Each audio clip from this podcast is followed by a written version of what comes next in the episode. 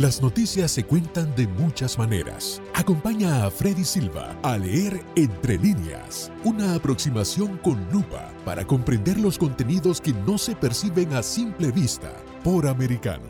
Comenzamos. ¿Qué tal amigos? Reciban todos un caluroso y fuerte abrazo. Soy Freddy Silva, contento de acompañarlos en este nuevo capítulo de Entre líneas a través de Radio Libre 790 AM y también invitándolos a que nos escuchen por www.americanomedia.com y también descargando nuestra aplicación Americano que está disponible para los dispositivos de Apple y también de Android. El día de hoy es viernes 23 de diciembre, estamos a tan solo un día de la Nochebuena y queremos dar una mirada entre líneas de esta celebración que tanto de las tradiciones cristianas o judeocristianas todavía mantienen su esencia. La figura de Papá Noel, o el viejo Pascuero como algunos lo conocen, ¿habrá reemplazado la natividad? El consumismo nos ha alejado de los nacimientos del niño Dios y los abundantes regalos nos habrán convertido a los padres en otra figura ornamental del árbol navideño. Para responder estas y otras preguntas, hoy hemos invitado a Raúl Jaramillo.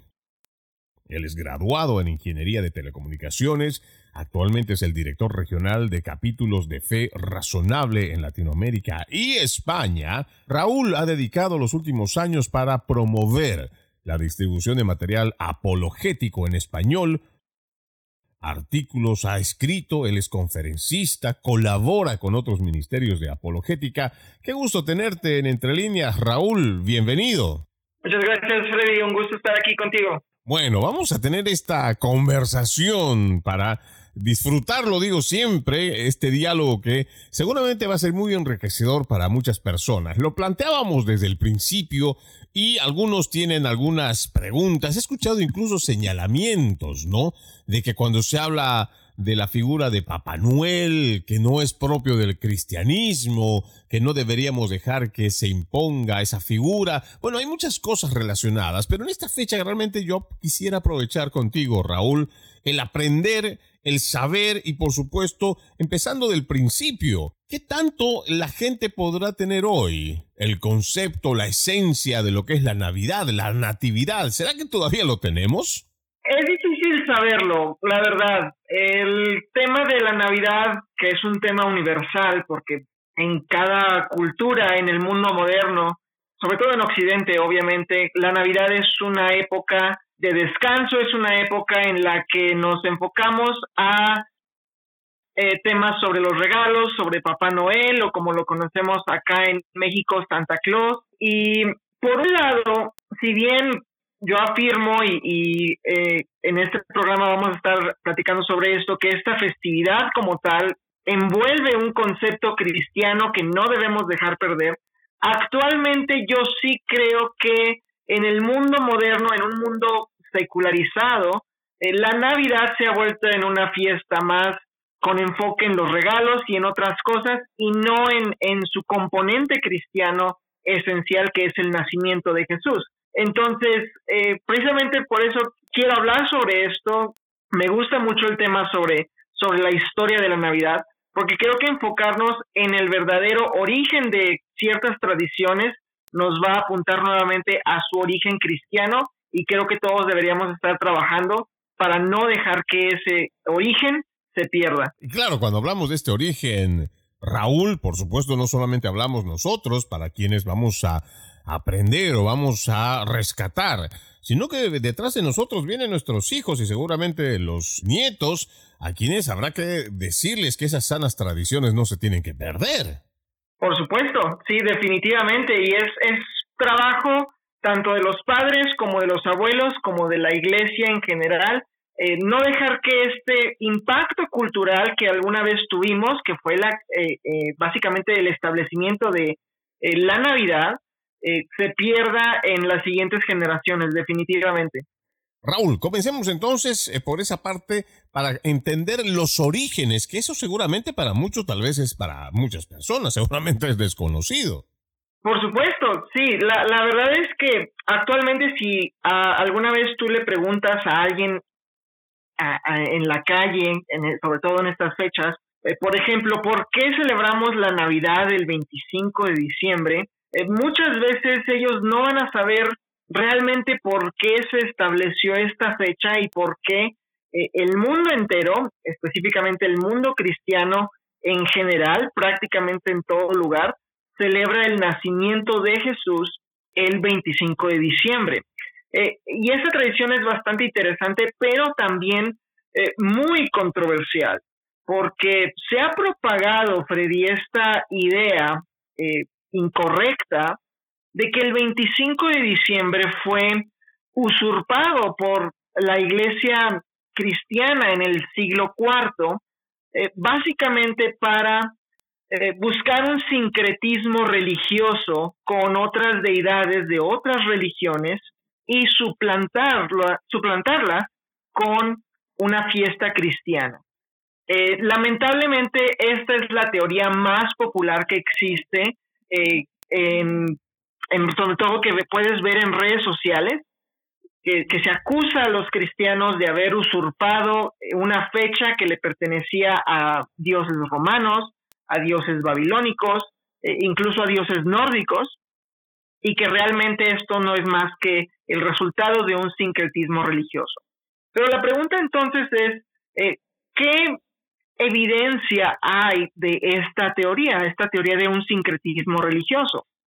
Cuando tú realmente intentas investigar las fuentes primarias y las evidencias que las personas pueden promover para esta teoría de que el 25 de diciembre fue, fue tomado de otras religiones, uno se encuentra con el problema en que no hay ni una sola fuente primaria sobre estas deidades que afirme que nacieron el 25 de diciembre. Simplemente no la hay. Lo más cercano que podrías acercarte es a la fiesta de Sol Invictus, que era un dios solar romano. Eh, la cuestión aquí es que la relación entre Sol Invictus, su nacimiento, y el 25 de diciembre no aparece sino hasta el calendario del 354, eh, donde se menciona, hay una entrada eh, en este calendario donde se menciona que el 25 de diciembre es el nacimiento del sol invencible o sol invictus. Y entonces la pregunta para nosotros como cristianos es, ¿es el 25 de diciembre anterior a, esta, a este registro en este calendario romano o aparece eh, como su contemporáneo? Ahora, si uno hace una investigación histórica respecto a, este, a esta fecha y, los primeros cristianos, eh, se da cuenta de que el 25 de diciembre aparece ya desde el siglo III, a inicios del, siglo III. Ahora, un, paréntesis muy breve, eh, quiero aclarar que la gran mayoría de cristianos que, ha investigado estos temas claramente eh, está enterado que el 25 de diciembre muy, no, muy probablemente no es el día del nacimiento de Jesús. Eh, es muy difícil realmente poner el, dedo en un día exacto del calendario y decir, este día es el que nació Jesús. Hay muchos problemas matemáticos con el cálculo de este tipo de fechas. Eh, lo sabemos y estamos enterados. La pregunta es por qué se eligió el 25 de diciembre como la fecha oficial del nacimiento de Jesús. y a eso es a lo que quiero entrar. Exacto, esa es la pregunta que seguramente mucha gente dirá, pero si no nació para esa fecha, entonces, porque lo que tú dices, hay mucha información, podría ser tergiversada, errónea o premeditadamente puesta de esa forma, que puede decir que el imperio romano para tratar de unir o hacer cierta simbiosis en su conquista del imperio y apaciguar también los levantamientos de, los primeros cristianos, pues tratan de hacer de esta fiesta una fiesta común.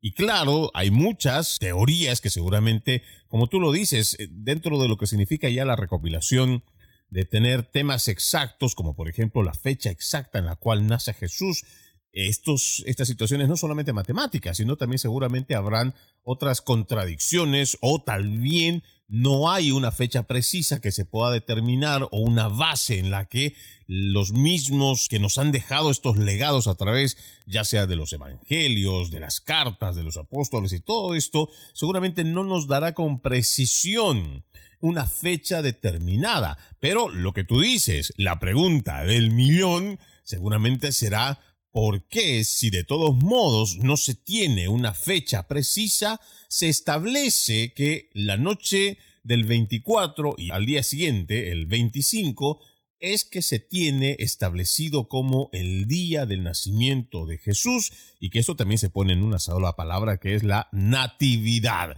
Pero esto lo vamos a contestar Raúl cuando volvamos de esta primera pausa. Ya regresamos con más. En breve regresamos con Entre líneas con Freddy Silva por Americano.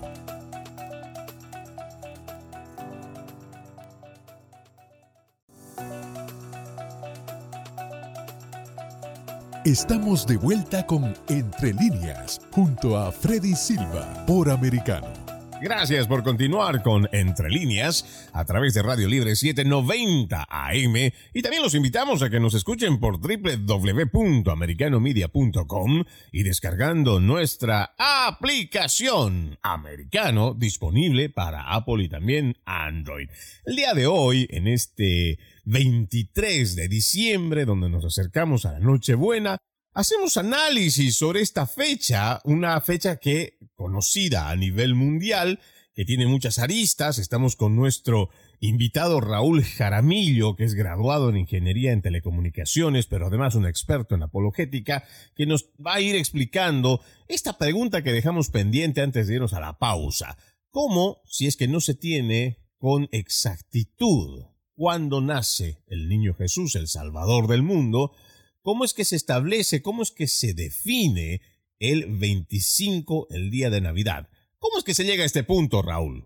Bien, este tema fue fascinante para mí estudiarlo por toda la eh, literatura académica que se encuentra con respecto a cómo responder esta pregunta.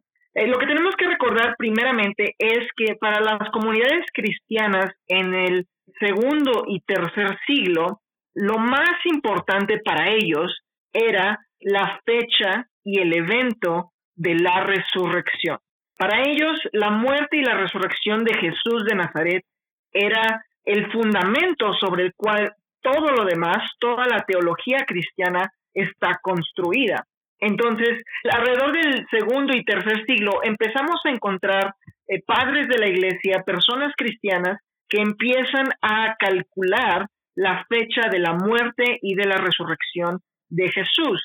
Eh, y esto es importante porque precisamente el profesor Andrew McGowan, que es eh, profesor de las comunidades cristianas tempranas en, Yale Divinity School, eh, menciona que aunque nos parezca extraño a nosotros, la clave para fechar el nacimiento de Jesús se encuentra en la fecha de su muerte, en la Pascua. Ahora, ¿por qué, eh, eso es importante? Alrededor del siglo 200, perdón, del, del año 200, Tertuliano de Cartago empieza a publicar algunos cálculos de una fecha y establece que en el calendario romano Jesús muere el 25 de marzo. Y esa fecha es sumamente importante para que la audiencia la mantenga eh, en mente. Ellos calculan la fecha de la muerte de Jesús el 25 de marzo. Si adelantas un poco el tiempo, aparece Hipólito de Roma y en su comentario al libro de Daniel, él ya conecta la muerte de Jesús el 25 de marzo y el nacimiento de Jesús al 25 de diciembre. Esto aparece en Hipólito de Roma, comentario al libro de Daniel. Ahora, el pasaje de Hipólito es un poco controversial. Algunos dicen que es una interpolación, pero hay algunos académicos como Thomas Smith que defienden que esto no es una interpolación y que muy probablemente Hipólito ya creía, y esto es para el año 211 después de Cristo, que Jesús había nacido el 25 de diciembre. Adelantamos un poco más y, nos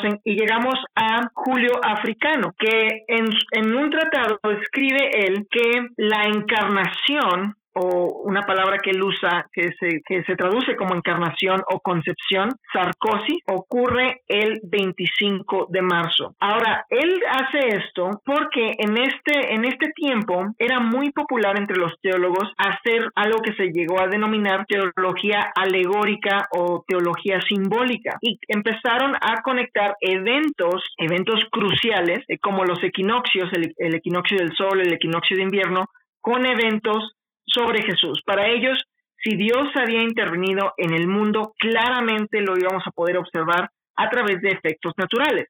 Ahora, obviamente nosotros ahorita decimos, bueno, esto no, no, no parece ser muy sólido, pero es la forma en la que ellos estaban pensando y, nuevamente repito, esto es lo que está respaldado por autoridades académicas en historia.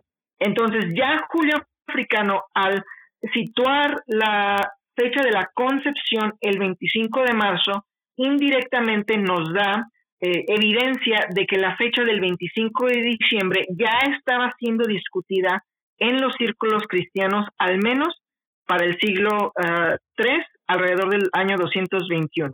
Ahora, ¿por qué es evidencia indirecta?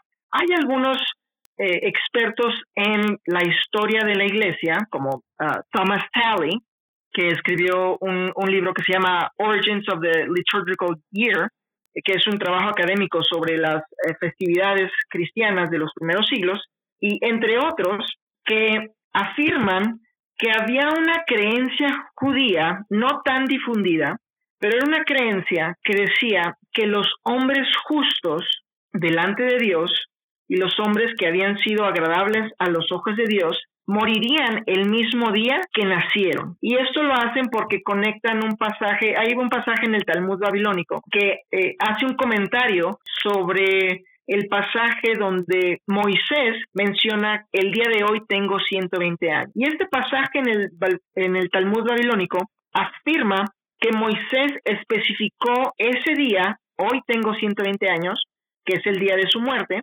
Ellos mencionan, el Talmud menciona que Moisés especificó este día porque Dios completa los años de los hombres justos. Y para ellos completar los años era decir que era un ciclo perfecto. Morirían el mismo día en el que nacieron. Ahora, a mí no se me hace una extrapolación muy extravagante pensar que las comunidades judías eh, de los primeros siglos aplicaron esta creencia judía a Jesús. Obviamente, Jesús es el, el hombre más justo que podemos pensar, ¿no? Era Dios encarnado. Entonces, ellos probablemente aplicaron esta tradición a Jesús y dijeron, Jesús debería ser concebido el mismo día en el que murió. Yo te interrumpo, Raúl.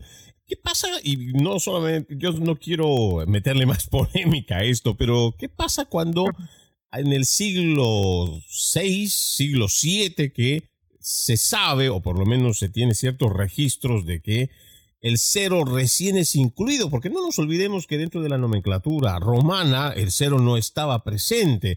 ¿Esto alteraría en alguna medida estos cálculos que hacemos? Porque una vez que se introduce el cero, pues incluso, bueno, eh, y esto ya es una cosa muy personal, ¿no influiría de alguna manera eh, en los cálculos que, están, que, se presentan?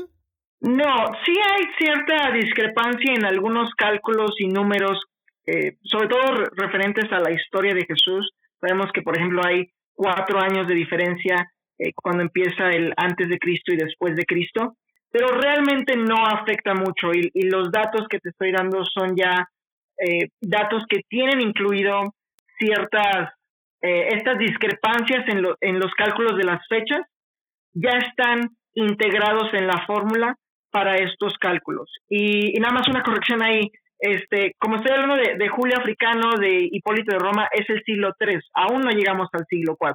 Se aplica esta idea de que Jesús nacería el mismo día, perdón, moriría el mismo día que fue concebido. Y entonces, como mencioné, eh, Tertuliano y otros ya calculaban el día de la muerte de Jesús al 25 de marzo. Entonces, para ellos, Jesús, siguiendo también la, fuente de, de Julio Africano, fue concebido el 25 de marzo. Si tú sumas nueve meses a esta fecha, llegas nada más y nada menos que al 25 de diciembre. Ahora, Andrew McGowan, que, que cité anteriormente, encuentra soporte en esta teoría que se llegó a denominar la teoría del cálculo, porque eso fue en la iglesia occidental. En la, en la iglesia oriental ellos calcularon la fecha de la muerte de Jesús al 6 de abril y ellos nada más y nada menos celebran la Navidad el 6 de enero, es decir, algunos días después, ah. precisamente porque siguen esta misma fórmula de nueve meses después de la fecha de la muerte de Jesús, que fue su concepción, por lo tanto nueve meses después tenemos su nacimiento. Okay. Y esta teoría es bastante respaldada por la academia. Yo siempre en un artículo que escribí sobre esto eh, hago la pregunta y menciono, ¿por qué es que esta teoría es discutida en ámbitos académicos, en ámbitos con expertos en historia de la iglesia, y parece haber una desconexión con eh, pues las personas que estamos sentadas eh, en las bancas de la iglesia, ¿no? No conocemos esta historia. Entonces, nada más para cerrar este punto, la fecha del 25 de diciembre ya era discutida a inicios del siglo III, mucho antes de que empezara esta, el culto a Sol Invictus, que, que alcanza su prominencia en el 274 con Aureliano, y, y por lo tanto no hay una conexión real que justifique que la idea de que los cristianos copiaron el 25 de diciembre para suplantar a una deidad eh, romana. Bueno, interesante ese punto que nos acabas de dar, Raúl, y que seguramente esto será muy enriquecedor para la gente que nos está escuchando. Vamos a ir a una nueva pausa, amigos de Entre Líneas. Al regresar, ya no hablamos solo de lo que es este inicio de la fecha de este 25 de diciembre. Me gustaría hablar igual sobre el tema del árbol de Navidad, cómo es que cae dentro de toda esta celebración. ¿Quién es el viejo Pascuero? ¿Quién es Santa Claus? ¿Quién es Papá Noel? Vamos a la pausa, ya regresamos con más. En breve regresamos con Entre líneas, con Freddy Silva, por Americano.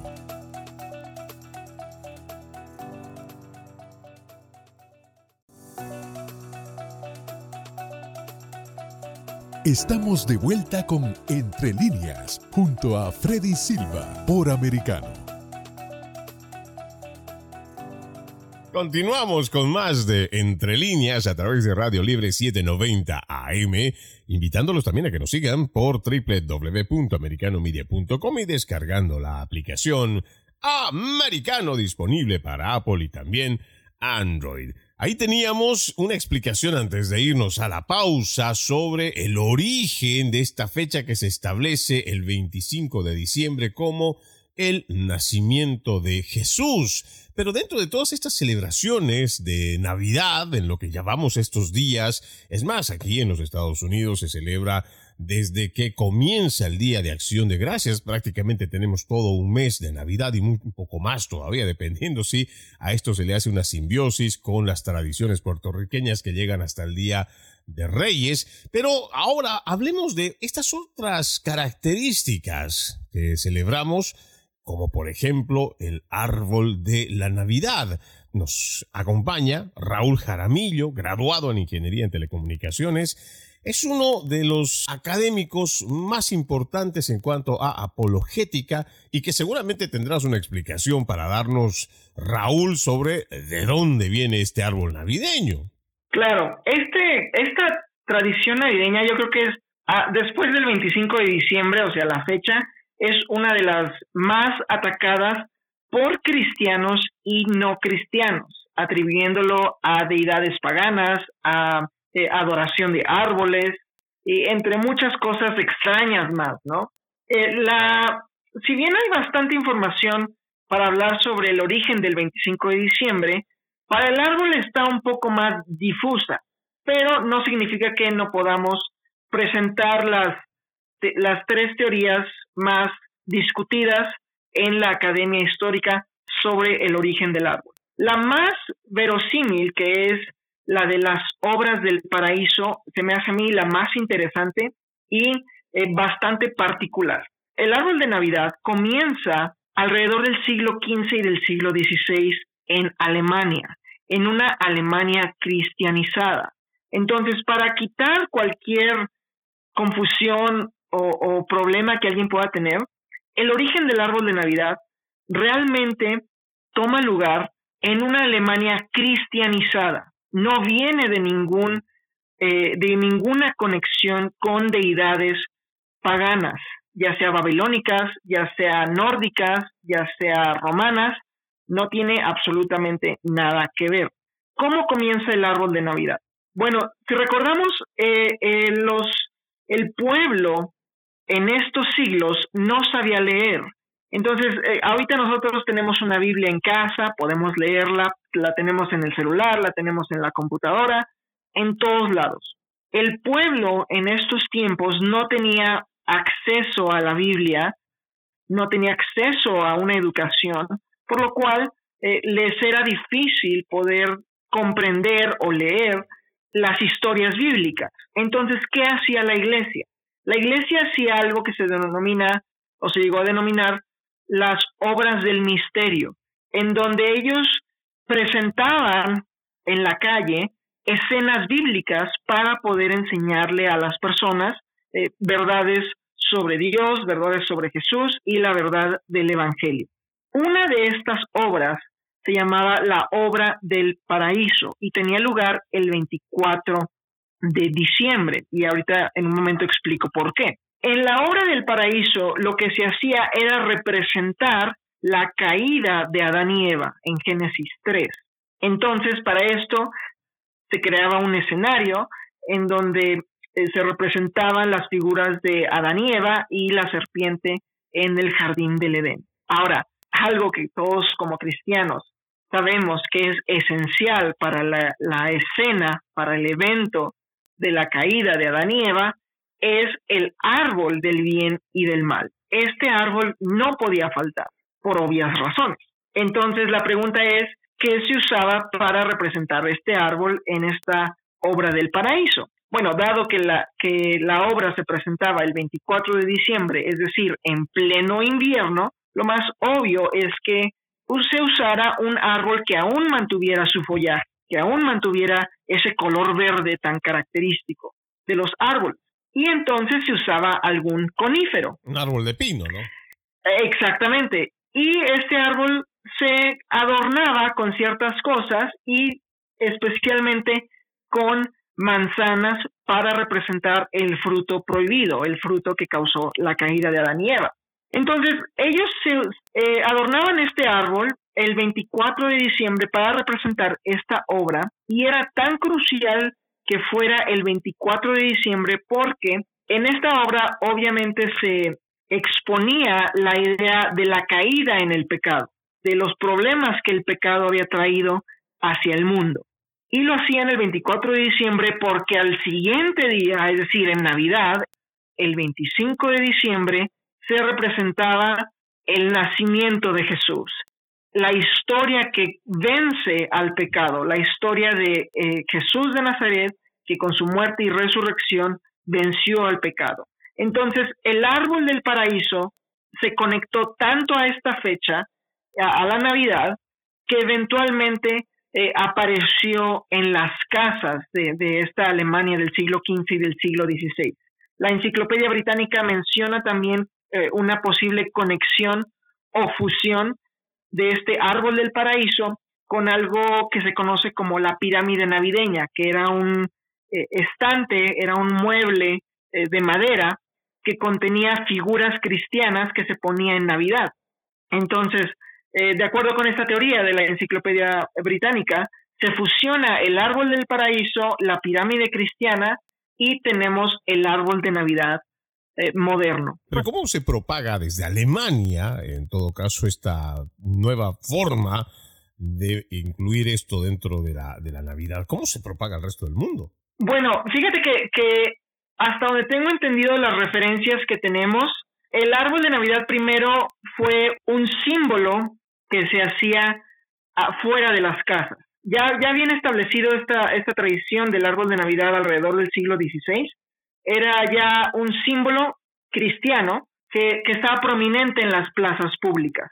Pero lo más probable que se mencione en la literatura es que las personas que eran pues de clase noble, de dinero básicamente, se sentían tan atraídas por este símbolo, por este adorno, como quien dice, que lo empezaron a transportar a sus casas, lo empezaron a establecer en sus casas y eh, pues básicamente de arriba hacia abajo la tradición empieza a filtrarse hacia la clase media y luego hacia la clase más baja para ya establecerse en el mundo moderno como algo esencial en la Navidad, ¿no? Que es el árbol que, todos conocemos. Interesante. Eh, sobre las otras teorías, eh, realmente hay muy poca evidencia, aunque déjame decirte que, eh, bueno, las dos teorías son la del árbol de Martín Lutero y la segunda, o la tercera más bien, es la del árbol de San Bonifacio o el árbol de Bonifacio. Eh, para la historia de Martín Lutero es muy simple, se menciona que Lutero caminando hacia su casa, Martín Lutero el reformador,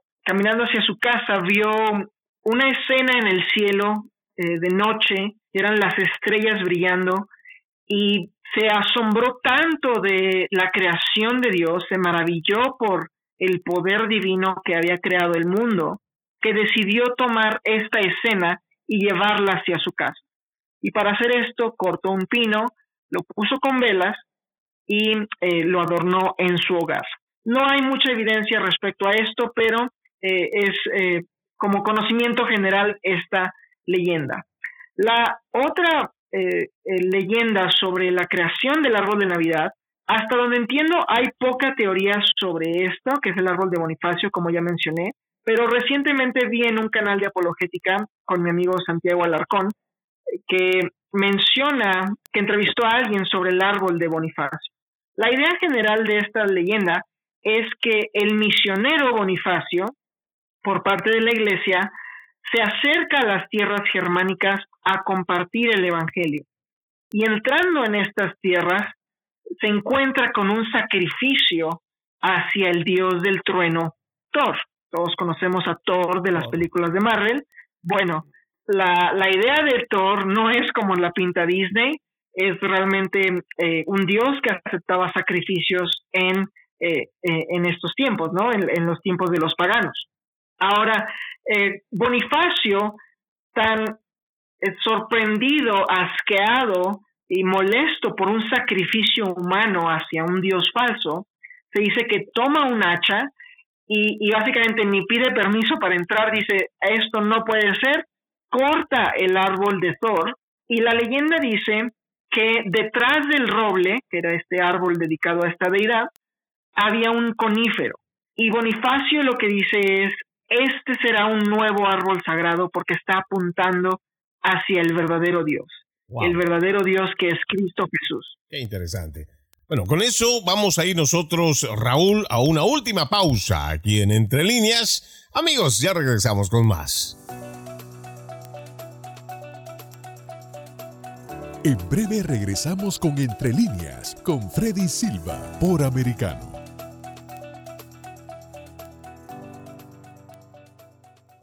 Estamos de vuelta con Entre líneas junto a Freddy Silva por Americano. Continuamos con más de Entre líneas a través de Radio Libre 790 AM, invitándoles a que nos sigan a través de nuestras redes sociales. Nos encuentra como Americano Media en Instagram, en Twitter, en Facebook, en Gather, en Truth Social, lo mismo que en YouTube. Ahí también puede conocer a la familia de Americano. El día de hoy nos acompaña nuestro invitado Raúl Jaramillo, graduado en Ingeniería en Telecomunicaciones, es actualmente director regional de capítulos de fe razonable en Latinoamérica y España, dedicado en los últimos años para promover la distribución de material apologético, hablando sobre estas tradiciones, los orígenes de la Navidad. Habíamos visto en un primer bloque sobre cómo es que se llega a determinar el 25 de diciembre como el día del nacimiento de Jesús. Después hablamos de esta otra figura muy emblemática que tiene que ver con el árbol navideño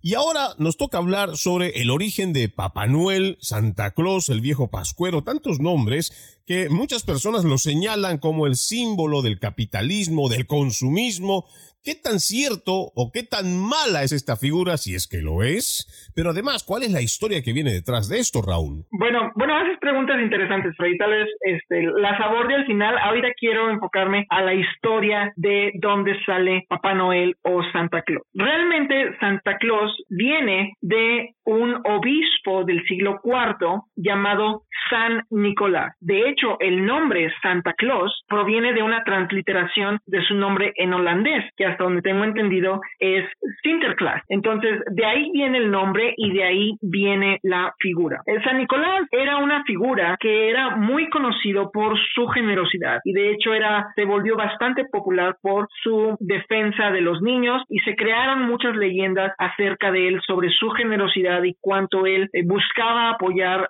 a las familias pobres en las comunidades. Se volvió tanta su fama que su día santo se estableció, me parece que fue el día de su muerte, el 6 de diciembre. Avanzamos algunos años, varios años de hecho, y llegamos al evento que es la reforma protestante. Cuando ocurre la reforma, las personas que eran protestantes buscaban alejarse de cualquier símbolo o conexión hacia la iglesia católica. Y esto causó que entre los protestantes, sobre todo en Inglaterra, se intentara borrar la Navidad y obviamente cualquier conexión a figuras de los santos, en este caso incluido a San Nicolás. Avanzamos un poco más en el tiempo y ocurre el descubrimiento de América y empiezan a emigrar algunas personas de Holanda hacia eh, lo que es ahora Estados Unidos, hasta lo que se conoce como Ámsterdam en, en, Estados Unidos para esas fechas, alrededor del siglo XIX. Eh, en estas fechas, como mencioné, para algunos protestantes la Navidad y la celebración de la Navidad era algo que no debía suceder. ¿Qué pasó en, entonces al hacer esto? La Navidad se desconectó de sus raíces religiosas y se volvió una temporada de vandalismo y una temporada de, flojera, simplemente no hacer nada, y eh, se volvió un problema para la, sociedad, para la sociedad. Para 1809 y 1810, algunos personajes, historiadores, filólogos como John Pintard, Irving Washington, entre otros, crean la primera imagen de Nicolás trayendo regalos a los niños junto a la chimenea. Lo que ellos hicieron fue decir, vamos a domesticar la Navidad, vamos a transformarla de una época de, vandalismo a una fiesta familiar. ¿Cómo hacemos eso? Usamos este santo traído por los holandeses y lo conectamos a la Navidad. Entonces ellos pintan la primera imagen de eh, San Nicolás trayendo regalos eh, cerca de la chimenea. Diez años después, entre, entre 1820 y 1823, a surgir poemas y cuentos para niños, cuentos infantiles, donde Nicolás empieza a traer regalos. Y en estos cuentos, como el de The Children's Friend y eh, Víspera de Navidad o, también conocido como Was the Night Before Christmas, ya empieza Santa Claus o San Nicolás a recibir estas características tan eh, cruciales en la figura, que es el reno, el trineo, y se conecta ya, por ejemplo, en, eh, víspera de Navidad, en esta historia, ya Santa Claus llega el 24 de diciembre. Se conecta ya Santa Claus a la Navidad. Avanzamos más eh, a 1863, si no me equivoco, y es donde el caricaturista Thomas Nash dibuja o, ilustra más bien el poema que ya mencioné de una víspera de Navidad y ya crea esta figura de Santa Claus ya básicamente eh, de la forma en la que lo conocemos, más eh, subido de peso, un bonachón, con, correcto, eh, y ya trayendo regalos, más alegre, con su pipa, etcétera. Y obviamente ya ah, para inicios del siglo XX, cuando Santa Claus ya era una figura prominente en la Navidad, pues ciertas empresas lo adoptan como figura publicitaria y lo convierten en una, en una figura central de la Navidad. Pero esto, Raúl, cuando se va adoptando. Primero, entender de que esta es una figura importada, holandesa, para entenderlo, y hay que ser lo más pragmáticos, digamos, no, no para quitarle la esencia, sino que se importa esta figura desde Holanda, después se hace publicidad para que la gente lo pueda entender, se hacen cambios estructurales en su imagen, ya tenemos un gordito bonachón que se dedica a traer regalos, pero esto, hacer este cambio o imponer esta figura, no hace que la esencia misma de la celebración del nacimiento de Jesús se tergiverse? Mientras se haga Santa Claus o a San Nicolás el centro de la Navidad, lamentablemente sí. La manera en la que creo que los cristianos deberíamos responder a esta tradición navideña de la idea de Santa Claus o de San Nicolás, Papá Noel, es recordar realmente quién es, recordar que era una figura que ejemplificaba la generosidad, la generosidad como una virtud cristiana. En el mundo de afuera, claramente Santa Claus es el centro de la Navidad y creo que ese es un problema.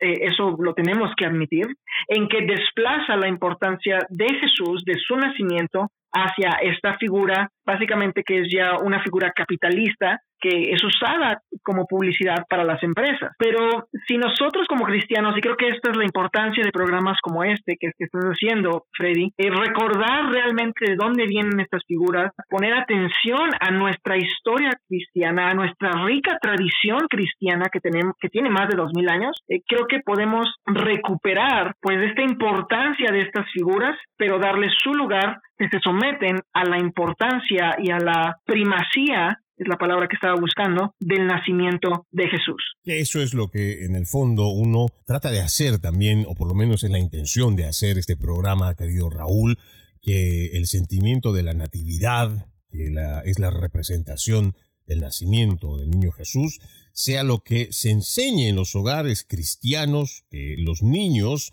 más allá de lo que hoy están acostumbrados no solo a recibir y esperar, algunos ya están en el plano de exigir que se les dé, como sea. Podríamos hablar un montón de todo esto, querido Raúl. Lamentablemente el tiempo es el que se nos va terminando muy rápido, pero yo antes quisiera pedirte que nos hables de dónde la gente puede encontrarte a través de las redes sociales, tus publicaciones y todo esto. Pues muchas gracias por, por tenerme aquí y es un gusto poder estar hablando con tu audiencia. A mí me pueden encontrar en Instagram como raúl.jara95 y en Facebook como yo soy Raúl Jara. Este año empecé con temas de redes sociales y precisamente mis primeras publicaciones son relevantes a estos tres temas, Santa Claus, el 25 de diciembre y el arbolito de Navidad. Entonces, si las personas van a, estas redes sociales, lo más probable es que encuentren ahí, ahí van a estar las fuentes y eh, los historiadores a quienes estoy citando para que no crean que me estoy sacando esto de la manga. Eh, realmente hay un respaldo académico histórico sobre esto. Raúl Jaramillo, graduado en Ingeniería en Telecomunicaciones, actualmente es el director regional de capítulos de Fe Razonable en Latinoamérica y España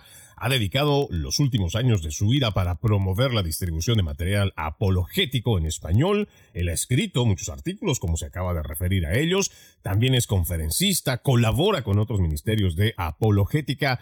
Qué gusto haberte tenido con nosotros aquí en Entre Líneas. Raúl, te deseamos una feliz y bendecida Navidad. Igualmente, Freddy, un gusto. Feliz Navidad. Bueno, de esta forma nosotros vamos poniendo punto final a este capítulo de Entre Líneas. Soy Freddy Silva, encantado de haberles acompañado en esta edición. Les deseamos que pasen una bendecida Nochebuena y por supuesto una magnífica, maravillosa Navidad junto a sus seres queridos. Que Dios los bendiga. Los invito a continuar con la programación de Radio Libre y Americano Media. Permiso. Entre líneas, un programa en el que leemos un poco más de lo que está expresamente escrito o dicho. Conéctate con nosotros de lunes a viernes desde las 2 p.m. Este, 1 Centro, 11 Pacífico, por Americano.